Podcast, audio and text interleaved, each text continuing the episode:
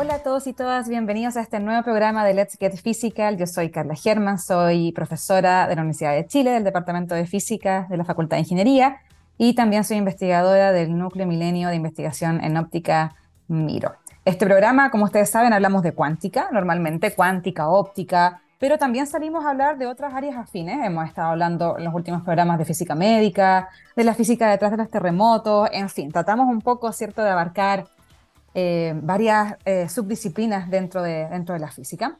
Y hoy día vamos a estar con un tema súper entretenido, súper em, revelador, ¿cierto? Eh, la luz, de alguna forma, revela el universo completo. Nosotros si vemos la luz de estrellas distantes o de, la, luz que, que, se irradia desde los átomos, ¿cierto? Podemos describir nuestro mundo a través de la luz. Es un revelador, es como una cámara tenemos acceso a todo esto que nos rodea a través de lo que podemos observar y uno observa con luz en sus diferentes longitudes de onda. Pero quizás lo que es un poco desconocido a veces es que la luz también permite manipular objetos. Y permite manipular objetos no tan microscópicos tampoco, ¿cierto? Uno siempre mm, tiene esa visión de que, claro, en, la escala cuántica uno puede, em, hay interacciones cuánticas entre partículas y fotones y por lo tanto uno puede manipular ese mundo, pero uno también puede ir viendo cómo, estos objetos van siendo cada vez más macroscópicos, más macroscópicos, y cómo uno va aún manipulando ¿cierto? estos objetos a través de la luz. Y vamos a estar hablando de esto justamente, que es la, que es la optomecánica que es un área eh, eh, bastante global, pero que también tiene, cierto, su, patita, su, em, su, su, su, forma de estudiarla desde el punto de la vista de la cuántica y de la luz. Y para eso vamos a estar con un experto en esta área que hace justamente experimentos y teoría en lo que es optomecánica desde el punto de vista cuántico y cómo observar estas propiedades en objetos un poco más eh, macroscópicos. Así que vamos a ir a una breve pausa musical y ya volvemos aquí por TX Plus. Bueno, como les decía, hoy día vamos a tener a un invitado de honor, que es el profesor eh, Pablo Solano de la Universidad de Concepción, a quien vamos a saludar ahora. Hola Pablo, ¿cómo estás? Gracias, Carlos, por la invitación. Ya, bueno, entonces como les comentaba eh, a la audiencia, tú eres experto, ¿cierto? Bueno, eres experto en óptica cuántica experimental, somos de los pocos que en Chile hacemos esto eh, bueno, que tenemos laboratorios que, que, empiezan a investigar este mundo, ¿cierto? Y en particular tú has hecho algunas cosas sobre lo que es la, la optomecánica y sobre eso queríamos conversar un poquito más. Y, y, para empezar, ¿cierto? La conversación, ¿por qué no nos cuentas un poquito qué es la optomecánica y cómo se relaciona con la interacción entre la luz y la materia a escala microscópica? Sí, claro, optomecánica es eh, el estudio de los efectos mecánicos que puede tener la luz en algún objeto. Entonces, para poner un poco de contexto, normalmente uno ve óptica por sí solo, que es foto, cómo manipular la luz, cómo hacer cosas con la luz, cómo transmitir información con la luz. Y por otro lado, a veces uno estudia mecánica, que es cómo se mueven los objetos, las famosas leyes de Newton, que todos aprendimos en algún momento. Eh, optomecánica lo que hace es combinar ambas cosas y decir, mira, cuando yo irradio o mando luz a un objeto, va a haber una consecuencia en el movimiento de ese objeto. Va a haber una fuerza, un empujón, va a haber algo. Entonces, optomecánica en realidad es como bien general, porque es tan general como la óptica o, como la mecánica, y se da a todos tipos de escalas, desde microscópica a macroscópica, eh, está en el corazón de la interacción entre la luz y la materia. Entonces, si tuviese que explicarlo en términos simples, eh, tenemos que ocupar un concepto que a los físicos nos gusta mucho, que es eh, momentum, ¿cierto? Tengo que explicarlo, no puedo no explicarlo en términos de momentum, que momento lo pueden pensar que es como un empujón. Uno lo ve siempre como la velocidad por la masa, la definición matemática, pero es como un empujón. ¿Qué tanto puedo empujar yo? Y resulta que la luz tiene momentum. O sea, la luz puede transmitir este empujón. A través de la energía que tiene puede transmitir este empujón. Y si tiene momentum, otra cosa que nos gusta mucho a los físicos es la conservación del momentum. Entonces imagínense que yo tengo un medio absorbente que absorbe la luz, completamente negro, completamente opaco Viene la luz, la luz es absorbida y que viene con un momentum y desaparece. Pero a nosotros nos gusta la conservación de momentum. Entonces, ¿qué pasó con la conservación de momentum? Tiene que haber pasado algo. Entonces, lo que pasa exactamente es que el momentum de la luz, en ese caso de absorción, es transmitido al objeto mecánico. Ahora, a escala macroscópica, la luz tiene tan poquito momentum y los objetos son tan masivos que ese cambio de momentum es demasiado chiquitito. Entonces, es el equivalente a que si yo tirase una pelota de fútbol a un camión. No, no lo voy a mover. La cantidad de momentum que le transfiere la pelota de fútbol al camión es, prácticamente despreciable. Pero si yo le tiro un balón de fútbol a otro balón de fútbol o algo de tamaños similares, claramente va, va a transferir momentum y va a salir lejos. Entonces, en general, a escalas cotidianas uno no ve. Yo, si prendo la luz, digamos, de la habitación y, la luz está muy fuerte, no voy a sentir que me está empujando. Nomás me va a molestar los ojos, pero no, no voy a sentir esa, esa, ese empujón. Claro. El nombre técnico de ese empujón es presión de radiaciones, como si la radiación estuviese ejerciendo presión. Claro. Y en realidad, yo creo que todos los que están oyendo esto lo han visto, aunque sea en fotografía, porque es lo que pasa en la colas de los cometas. Cuando uno ve la imagen de un cometa, el cometa tiene una cola, ¿cierto? y uno se imagina que la cola es, por inercia, que es como material, el hielo del cometa que se le está quedando atrás. Claro. Pero en realidad no es inercia, en realidad es, la presión de radiación que viene del Sol. El Sol es tan brillante y manda tantos fotones que a pesar de que los fotones son muy chiquititos y tienen poco momentum, si mandas suficientes, esos empujones se van a empezar a sumar, a sumar, a sumar, a sumar y van a terminar empujando el polvo del cometa generando esta cola. Entonces las colas de los cometas son el efecto, digamos, visible, de alguna forma nuestras escalas, porque lo podemos ver con nuestros ojos, eh, de la presión de radiación. O sea, no tiene nada que ver con la dirección del cometa, que uno piensa que es, que es la cola que le queda en su dirección. Da lo mismo eso, claro. Exacto. De hecho, si el cometa se está alejando del Sol, se va a estar golpeando contra su propia cola, porque la cola se aleja siempre del Sol, porque es la presión de radiación que la empuja. Claro, correcto, claro. Entonces, lo que hacemos cuando estudiamos optomecánica, claramente no tenemos tanta luz como para andar empujando objetos tan macroscópicos. Entonces lo que hacemos es trabajar con objetos más pequeños. Y puede ser desde, desde átomos individuales, que podemos controlar el movimiento de los átomos individuales con la luz, hasta cosas ya incluso, dependiendo de los sistemas, incluso hasta de algunos gramos. O sea, podemos controlar con luz cosas ya bastante eh, macroscópicas desde el punto de vista de la optomecánica. Claro, si uno piensa algo de unos pocos milímetros no es tan macroscópico, pero, pero ya algo que uno puede ver con sus propios ojos y tomarlo y sentirle el peso. Eso, claro, justamente, esa, era un poquito la, siguiente pregunta que teníamos eh, aquí eh, preparada en el torpeo, ¿cierto? Que es que, ¿cómo, ¿cómo la luz controla objetos mecánicos sin un contacto físico, ¿no? Porque la luz es bien extraña, en el sentido de que no tiene masa, tiene energía, es como bien misteriosa. Entonces, claro, puede tener estos efectos en estos objetos un poco más masivos, eh, entendiendo que eso que, eso que es un milímetro es, es, masivo en comparación con las escalas, digamos, de un fotón. Entonces, ¿cómo, ¿cómo puede ser que la luz pueda controlar estos, estos objetos eh, sin un contacto físico? Sí, bueno, al final hay que, hay que definir lo que, lo que uno se refiere por contacto físico, ¿cierto? La física, cuando uno empieza a ver los conceptos, la física nos engaña. Cuando uno dice contacto físico, uno en general se, entiende el contacto mecánico. Estoy empujando una cosa con la otra. Claro, es incluso que si yo un poco lo que uno aprende en la ley de Newton, me refiero, como la tercera ley de Newton, que uno tiene que como ejercer físicamente una presión, digamos. Claro, exacto. Pero si yo hago un zoom de qué está hecha la materia, exacto.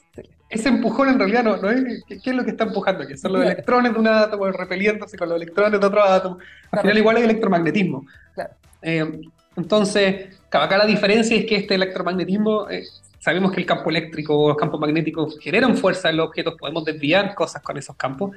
Aquí el campo electromagnético está de alguna forma más confinado en la luz, pero siguen siendo los mismos campos. Al final los campos son los que, los que median la, interacción. Claro. Entonces, si uno lo mira así como del punto de vista más microscópico de lo que está pasando, no es tan raro porque sí es un contacto físico. El contacto físico es eso. Eh, claro. Eh, son campos electromagnéticos empujando cargas o distribuciones de cargas hacia otro lado. Claro. Claro, justamente. Y en ese sentido, uno, claro, uno podría preguntarse, ¿cierto? Eh, bueno, ¿qué, como, esto, estos efectos, claro, cuando uno se va al, mundo más microscópico, están de alguna manera gobernados por la cuántica, que es lo que, es lo que tú conversabas un, poco, ¿cierto? Que cuando tengo elementos es mucho más pequeñito, entonces este, este empujoncito que da, que da eh, la luz, ¿cierto? Sí puede sí puede afectar em, eh, a, estas partículas en la, misma escala, ¿no? Pero cuando estamos, claro, a escalas grandes, uno no ve estos ejemplos, pero, pero entiendo que dentro de las investigaciones que, tú haces, la idea es ir justamente a, cambiar un poco ese, esa noción de que la cuántica solo se aplica a escalas chiquititas y que uno también puede tener estos, estos, estos objetos un poquito más macroscópicos que están de alguna forma no, sé si gobernados, pero que, involucran la cuántica de alguna manera, ¿cierto? Sí, sí, absolutamente. Y esa es un poco la pregunta de, la mecánica cuántica como teoría. Eh, debiera describirlo todo. porque describe los componentes fundamentales. Entonces, si describe bien electrones, protones, neutrones, describe bien un átomo, describe bien una molécula, describe bien una molécula más grande. Entonces, debiera escribir la naturaleza a toda escala. Sin embargo, en el día a día no vemos los efectos raros de la mecánica cuántica. En, algún, en alguna parte algo... Algo, algo falta, claro. Algo, se algo falta. Sí, o, no, no, no, tenemos la teoría, digamos, tan madura como para entender eh, qué, fue lo que pasó. Entonces, con este efecto es lo mismo. Uno ve que si yo tuviese un átomo, una molécula y le envío un, un luz láser, voy a empujar a este átomo. Y uno puede ver en los laboratorios ese movimiento. ¿cierto? Y si yo ilumino con una ampolleta a una persona, la persona no se va a mover. O sea, la escala macroscópica de nuevo, ahí algo, algo se perdió. Entonces lo entretenido sería empezar a empujar desde, abajo hacia arriba, de objetos chiquititos que tienen propiedades cuánticas, empezar a controlarlos con luz y ver, bueno, ¿qué pasa si lo hago un poquito más grande? ¿Todavía están las propiedades cuánticas? Y si controlo con luz un objeto todavía un poquito más grande, todavía están las propiedades cuánticas, entonces uno quiere empezar a ver hasta dónde, hasta qué punto, qué tan grandes son los objetos que yo puedo empezar a manipular con luz y todavía observar sus propiedades cuánticas. Claro, justamente. Y ahí es como siempre, eh, eh, eh, lo, hemos, bueno, lo hemos conversado en otros programas al principio, cuando conversamos con, con el profesor Luis Orozco, ¿cierto? Que hablábamos de este, es justamente que uno, que uno quisiera bueno, entender en qué minuto se, se, pierde, por así decirlo, ¿cierto? Porque uno no, no, ve estas consecuencias raras de la cuántica en el mundo, pero como tú dices, al final el, eslabón, el ladrillo fundamental es cuántico, entonces en alguna parte tiene que haber algo que, te permita describir o las propiedades cuánticas en un mundo macroscópico, o al menos por qué se perdieron, digamos, por qué, por qué no están, por qué no las puedo observar, eh, o, qué pasa, o qué, qué pasan desde ese punto de vista. Y en eso en, eso en mente, ¿qué, ¿qué, tan grande pueden ser estos objetos que uno puede manipular? Si nos puedes comentar quizás algunas algunas aplicaciones donde, donde esta, esta presión de radiación que tú describes, ¿cierto? Eh, ¿qué, qué, tan grandes han sido estos, estos objetos que hemos podido manipular a la fecha, por ejemplo? Eh, sí, sin ir, o sea, alejándose un poco de la, de la discusión cuántica por ahora, dejémosla de lado. Eh, uno sí puede manipular objetos grandes para la escala de la que estamos hablando. Quizás de las aplicaciones más prominentes de optomecánica son los que se llaman pinzas ópticas, eh, que por eso le dieron el premio Nobel a Arthur Ashkin, eh, si no recuerdo el 2018, me puedo estar equivocando con los años, pero lo podemos buscar. Eh, y la idea de las pinzas ópticas es que uno puede controlar micropartículas de poliestireno de sílica de más o menos un micrón a 10 micrómetros de diámetro, o sea, 10 a la menos 6 metros, eso es uno sobre un millón de metros, igual son chiquititas pero son suficientemente grandes para verla en un microscopio óptico convencional. Entonces uno puede tener luz láser enfocada en un punto y las partículas se van a sentir atrapadas, atraídas a ese punto. Entonces uno va a poder literal atrapar como si fuese una pinza esta partícula eh, con láseres, pues se llaman pinzas ópticas. Y ese es un claro ejemplo de optomecánica porque yo puedo mover donde sea que se mueva el láser, la partícula se va a mover como si fuese con pinza. Y las aplicaciones que ha tenido en biofísica eh, tienen que ver con funcionalizar la superficie de estas partículas para poder adherir eh, proteínas o moléculas largas, cierto material biológico en general. Eh, entonces yo puedo tener, por ejemplo, imagínense una proteína que se pliegan y puedo funcionalizar estas partículas para que la proteína se pegue a las distintas superficies, a la superficie de dos partículas, y con estas pinzas ópticas tomar las partículas y empezar a estirarlas, estirarlas, estirarlas. Entonces voy viendo cómo la proteína se va desplegando, y eso me permite a mí medir fuerzas, las fuerzas con las cuales se pliegan las proteínas, o ciertos procesos físicos o mecánicos eh, que ocurren en el ADN o moléculas largas, eh, más complejas.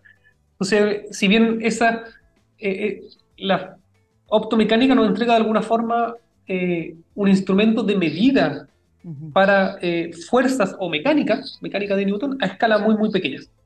Sino, ¿de qué otra forma yo mediría la fuerza que me toma estirar un poquitito una molécula de ADN? Sería muy difícil. Entonces es como un medidor de fuerzas, un, dinamómetro, es un, resorte, claro. pero que funciona a escala muy, muy, muy chiquitita. Claro, justamente. Y a escalas más grandes, yo creo, de, de las aplicaciones de optomecánica eh, más grandes, de objetos más grandes, en el interferómetro LIGO para detección de ondas gravitacionales. En el interferómetro de detección de ondas gravitacionales, los espejos, si alguna vez han visto una imagen, estos espejos que muestran el interferómetro en realidad están suspendidos, están colgados en unas cuerdas. Y la potencia óptica que necesitan los láseres es tanta que es suficiente para empujar estos espejos. Y recordemos que quieren medir distancias de día a la menos 22, día a la menos 23 metros, o sea, quieren medir distancias muy, muy chiquititas. Entonces, esto empujón que le hace la luz, por muy pequeño que sea, el espejo lo va a sentir y el instrumento lo va a medir. Claro. Entonces, uno tiene que ser capaz de, controlar con esta optomecánica el movimiento de estos espejos, y estos espejos son ya objetos de, gramos, digamos, o sea, que uno puede levantar y sentir el peso en su mano, o sea, son relativamente grandes. Claro.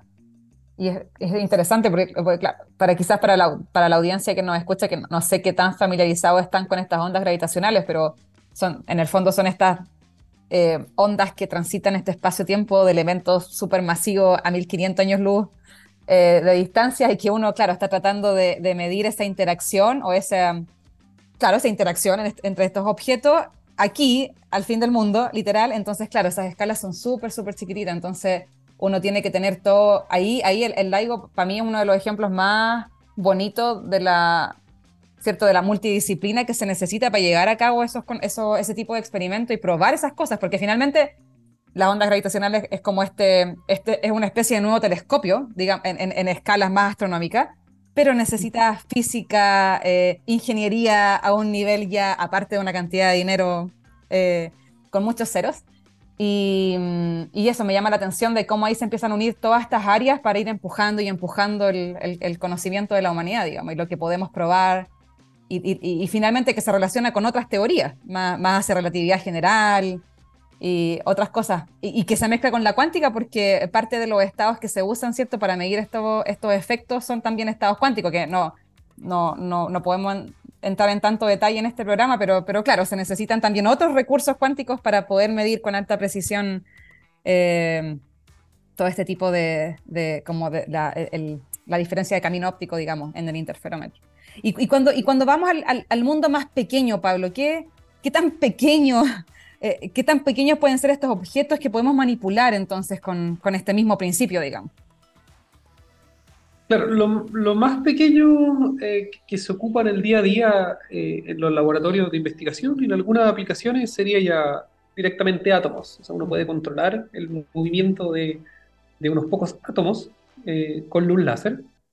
Así es como se logra, bueno, hacer átomos fríos y así es como se logra hacer finalmente estos condensados de Bose-Einstein, que en el fondo son átomos, lo podemos quizá hablar en otro momento, pero son átomos que están a temperaturas tan, tan, tan frías que ya los átomos se comportan como si fuese solo una, una onda, todo el sistema se comporta como una onda. Y se pueden hacer interferómetros con estas ondas de materia, que sirven para detectar también justamente gravitación y otras áreas, lo que comentaba de multidisciplinaridad. Uno puede medir, hacer gravitometría, gravitómetros. De hecho, hay empresas, compañías privadas que hacen gravitómetros basados en condensados de Bose-Einstein. Eh, y eso es simplemente controlar con luz láser eh, y con campo magnético. Después, digamos, otras técnicas, pero dentro de eso está controlar con luz láser el estado de movimiento de, de, átomos, de millones de átomos. Y confinarlo en una región chiquitita del espacio donde todo ese tipo, de ese tipo de cosas eh, pasan. Y, sobre eso mismo, un poquito, entrando un poquito más a, lo, que, a lo que tú haces, ¿cierto? Eh, eh, uno, uno sabe que estos conceptos, ¿cierto? Que la luz del láser te permite, te, te permite enfriar. Entonces, podría ser interesante que nos expliques cómo, eh, cómo es el concepto, cómo es el, proceso de refrigeración en este tipo de objetos optomecánicos y cómo, y cómo, y cómo uno puede llegar a enfriar objetos, ¿cierto? Eh, hasta el ser absoluto, que suena como, de nuevo, suena como, como o sea, en el, en el mundo más eh, macroscópico suena fácil, ¿no? Que uno puede llegar y detener un auto y está sin movimiento, sin temperatura, aunque sabemos que no es tan así tampoco, no es directa esa relación. Pero claro, en este, en este mundo más pequeño, ¿cómo, ¿cómo es el concepto de la refrigeración optomecánica y cómo uno puede enfriar objetos hasta casi el ser absoluto en este caso? En el caso del, del, objeto optomecánico, eh, como dices tú, al, ser en general pequeño, si está en el agua o en el aire, va a sentir las colisiones con las moléculas que están alrededor, ¿cierto? Que ese es como el concepto de temperatura. Si algo está caliente es porque sus moléculas o átomos se están moviendo, muy, eh, se están moviendo mucho y si está más frío es porque en el fondo están más eh, eh, aquietados. Entonces, si yo quiero controlar el movimiento de uno de estos objetos optomecánicos y estuviese en el aire o en el agua, no, tendría tanto control porque sentiría estas colisiones de todo su ambiente por todas partes. Entonces, la mejor forma de imaginarse esto es imaginarse una, pelotita de unos pocos nanómetros que va a estar adentro de una cámara de vacío.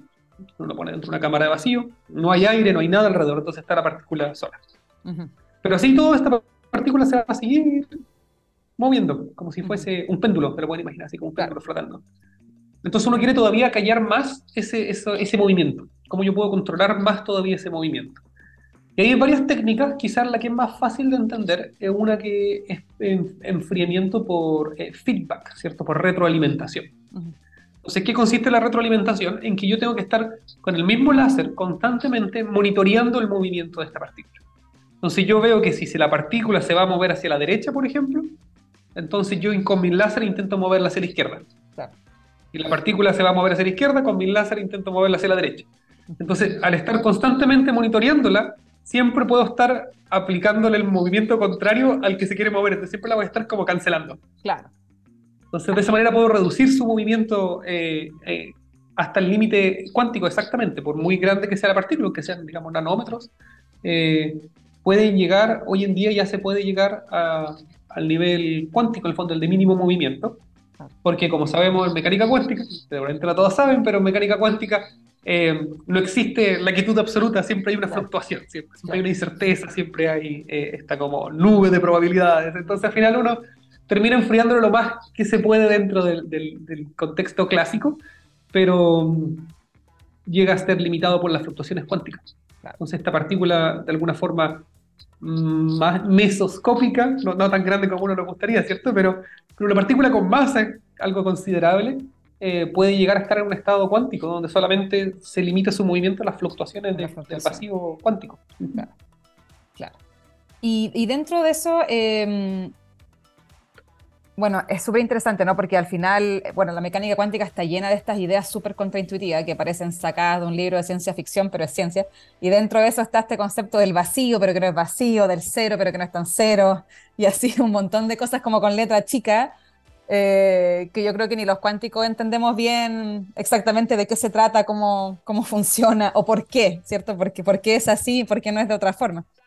Eh, entonces es súper interesante ver cómo esto, cómo esto, cómo finalmente la, la, luz, además de ser como este revelador del universo en todas sus longitudes de onda, además te permite no solamente revelarlo, sino que también manipularlo y llevarlos, por ejemplo, a estas temperaturas del cero absoluto ¿cierto? Y, alguien podría eh, estar preguntándose, ¿para qué me sirve esto? O sea, si yo, ¿por qué yo quisiera llegar a un ser absoluto? Uno puede pensar en la, prueba de principio, ¿no? De, llegar a estos límites cuánticos.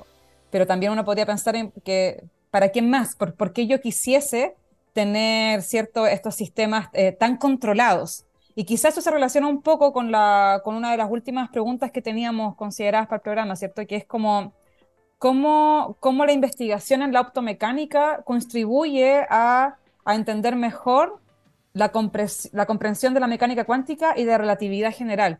Y imagino que tiene que ver un poquito con eso también, de, controlar el movimiento, ¿cierto? La quietud de ciertos, de ciertos, de ciertos eh, objetos, te permite estudiar estas, estas otras dos teorías que, que sabemos que no, que no se hablan tanto, digamos, o que cuesta todavía entender cómo se comunican. Sí, sí, efectivamente, el, cuando uno logra controlar, eh, al final se trata sobre controlar movimiento de la materia. Cuando uno tiene materia y logra controlar estos niveles, digamos, de tanta precisión, solamente limitados por las fluctuaciones cuánticas, eh, trae dos cosas. Uno, eh, que uno puede aplicarlo en, metrología, ¿cierto? Metrología es como medir cosas con mayor precisión, así como yo les comentaba en el efecto este de la pinzas ópticas en biología para medir cómo la fuerza con la cual puedo estirar una molécula como el ADN, eh, eh, nos permite justamente el controlar con luz estas partículas, nos permite medir fuerza a escala muy pequeña. Entonces, esto es quizá en un, sistema distinto, ¿cierto? Como les decía, más en vacío, en condiciones más controladas, no dentro de muestras biológicas que son realmente eh, complejas. Em, pero en situaciones un poco más idealizadas, uno puede medir también fuerzas fuerzas de atracción entre partículas, fuerzas electromagnéticas, y esas fuerzas a veces dependen justamente de, propiedades cuánticas, ¿cierto? fuerzas como de Casimir-Porter, por ejemplo, que o Van der Waals, que son, ocurren cuando tengo dos objetos a distancia muy chiquitita y es solamente producto de, de refractaciones cuánticas. Que, bueno, algunos sí lo ven en escalas normales porque es como se pegan algunos bichitos a las paredes o como los griegos pueden caminar por las paredes, esas fuerzas de Van der Waals. Pero uno podría estudiarla y medirla en estos contextos. Entonces, por un lado, metrología. Nos, nos permite medir mejor varias cosas y testear mejor varios modelos. Y por el otro lado, que es lo que mencionaba eh, al, final de tu pregunta, que es eh, cómo esto nos puede permitir estudiar fenómenos relacionados a relatividad general. No voy a decir relatividad general porque todavía no son objetos tan masivos. Claro. Pero la idea es la siguiente, lo que conversábamos al principio del programa es cómo, entendemos que la materia se comporta de forma tan extraña a escala microscópica y cuántica y, se comporta de esta, de esta forma un poco más intuitiva para nosotros a escala tradicional. Y después se vuelve a comportar de forma no intuitiva a escalas más grandes, que es cosmológica, pero no importa, quedémonos en la parte, la parte que entendemos, la parte más intuitiva. Em, ¿Cómo nos vamos entonces de, un universo que es eh, microscópicamente cuántico a un universo que pierde un poco estas propiedades? Entonces, para entender eso hay varios eh, modelos, digamos, ideas o propuestas, y gente que ha dado distintas ideas de, mira, podría ser este efecto, podría ser este otro efecto. Y una de, los, de, las cosas que, que, una de las teorías que sabemos que es muy, muy exitosa, pero que no coincide exactamente con la mecánica cuántica, es la relatividad general que en el fondo cómo entendemos nosotros eh, el espacio-tiempo y que los objetos con masa curvan el espacio-tiempo. Entonces, uno quisiera decir, bueno, ¿cómo se vería algo cuántico, con propiedades cuánticas, en el contexto de la relatividad general? Entonces, hay teorías que dicen que es posible que estas rarezas cuánticas se pierdan a escalas, micro, a escalas macroscópicas porque la gravitación de alguna forma introduce decoherencia. Claro. Decoherencia, bueno, tengo que explicar un poco mejor qué es decoherencia, pero eh, eh, de, las cosas que vemos en mecánica cuántica, como esto que un objeto puede estar en dos lugares al mismo tiempo, esta rareza, sabemos que así porque esos posibles eventos pueden interferir. Y interfieren porque son coherentes a la palabra técnica, y si no interfieran serían decoherentes. Entonces, cuando uno dice que se introduce decoherencia, es que el fondo pierde un poco sus fenómenos cuánticos. Claro, la, identidad secreta. se va perdiendo la identidad secreta. Es posible que los campos gravitacionales hagan que la materia pierda estas propiedades cuánticas, ¿cierto? que les introduce decoherencia.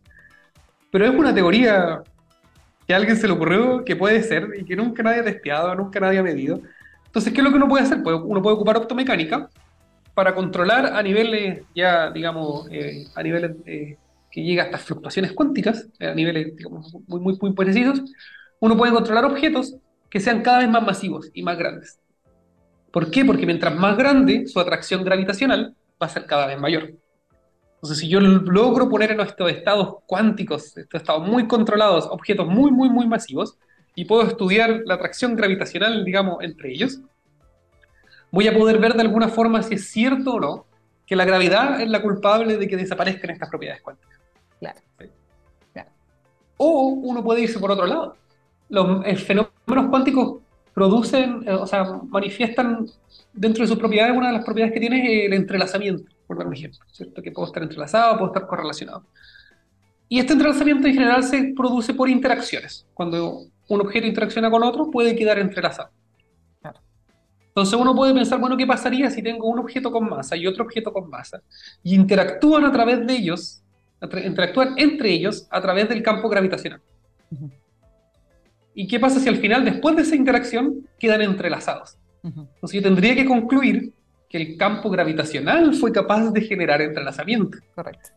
Entonces ahí tendríamos que repensar un poco nuestra teoría de, relatividad general, donde el campo gravitacional ahora debiera ser algo cuántico, porque es capaz de generar entrelazamiento. sería como una aproximación a ver como evidencias cuánticas en relatividad general.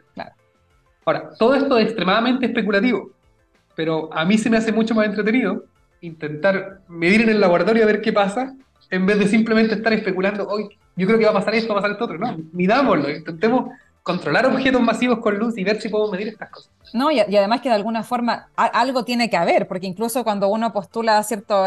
ya en el, entrelazamiento más cuántico entre dos, qué sé yo, fotón, electrón, la partícula que uno quiera, ya, el fotón quizás no es el mejor ejemplo porque tiene una masa relativista, pero, pero un electrón o cualquier otra partícula que tenga masa, de alguna forma, claro, la, cuántica no te describe ese proceso en el Hilbert como un espacio-tiempo deformado, pero tiene que estar, porque de alguna forma no, podemos meternos al bolsillo ni siquiera, la, claro, la, parte de relatividad, ¿cierto? Eh, a las escalas muy pequeñas. Uno no, lo considera hoy en día, pero algo tiene que haber, en, alguna parte tiene que estar, tienen, estas dos cosas se tienen que comunicar en algún momento.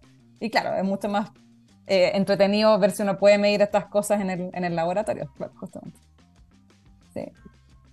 Eh, bueno, con eso ya vamos terminando el programa, se nos acabó el tiempo, así que queríamos darte, bueno, las gracias por este tiempo.